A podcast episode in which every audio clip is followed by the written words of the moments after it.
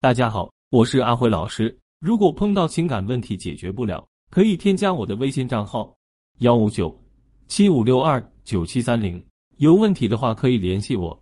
洗脑听起来好可怕啊！不过我们每天接收的其实都是洗脑，价值观、人生观、世界观，我们都是通过学习被洗脑，从而树立自己的信念。同样的，恋人相处也有绝招的，每天吵来吵去好累，整个人都不好了。明明美好的生活，却因赌气离婚了，谁也不服谁，谁也不让步，然后悲剧就会发生。两个人相处，你就不会给他洗洗脑吗？让他变得乖乖的？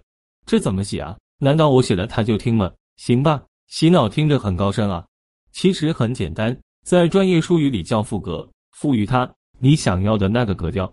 接下来还是讲例子吧。从上小学的时候，你们班级里就有人不听话，捣乱。而当老师说了一句话后，这孩子后来慢慢的变得乖了。怎么说的？说的什么？看看我的经历。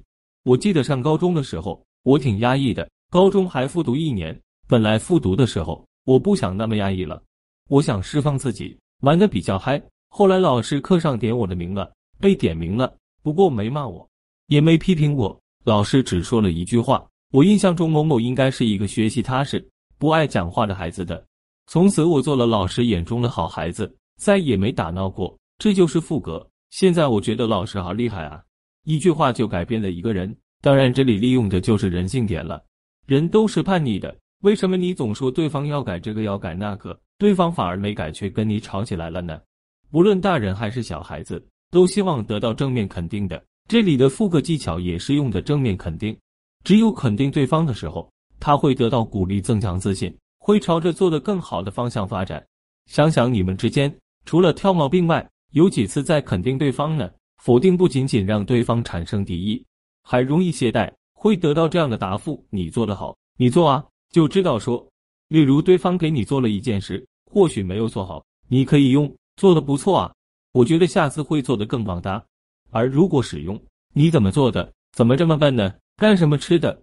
这样带刺的话，不仅仅无视了对方的付出。还伤害对方的心，虽然没做好，但是在为你做啊！别人的话谁管你？你要做得好，为何不自己做？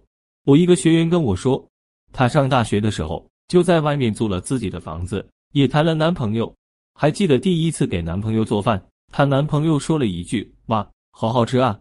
哇，就这么一句话，之后现在会做各种菜，被男朋友夸不得了啊！天天给男朋友做各种茶菜谱，一做给男朋友做了三年。后来分手了，不管怎么说，学会了一门手艺。后来呢，利用这门手艺，男朋友嘛最好吃了，都被他调走了。如果你想让你的恋人变得乖乖的，你一定不要吝啬你的肯定啊。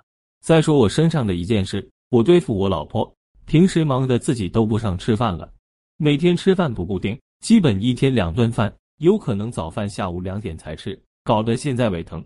因为忙，自己也没时间关注老婆。也没啥时间陪他聊天。后来我就渐渐的跟他说：“我说老婆好体贴啊，不哭也不闹，爱你。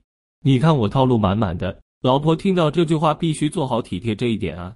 后来老婆又给我在网上订了速冻饺子、包子之类的，做饭简单方便，好体贴。又洗脑一遍，前两天来找我，又给我带了很多面包做早餐，还有一盒体贴的健胃消食片。大爱啊，这样的女人谁不爱啊？老婆做到了体贴、善解人意、不粘人。你看，老婆就这样给我洗脑调教好了。说完这些，是否懂了如何对待你的恋人了？想让他乖乖的，就多给对方一些肯定吧。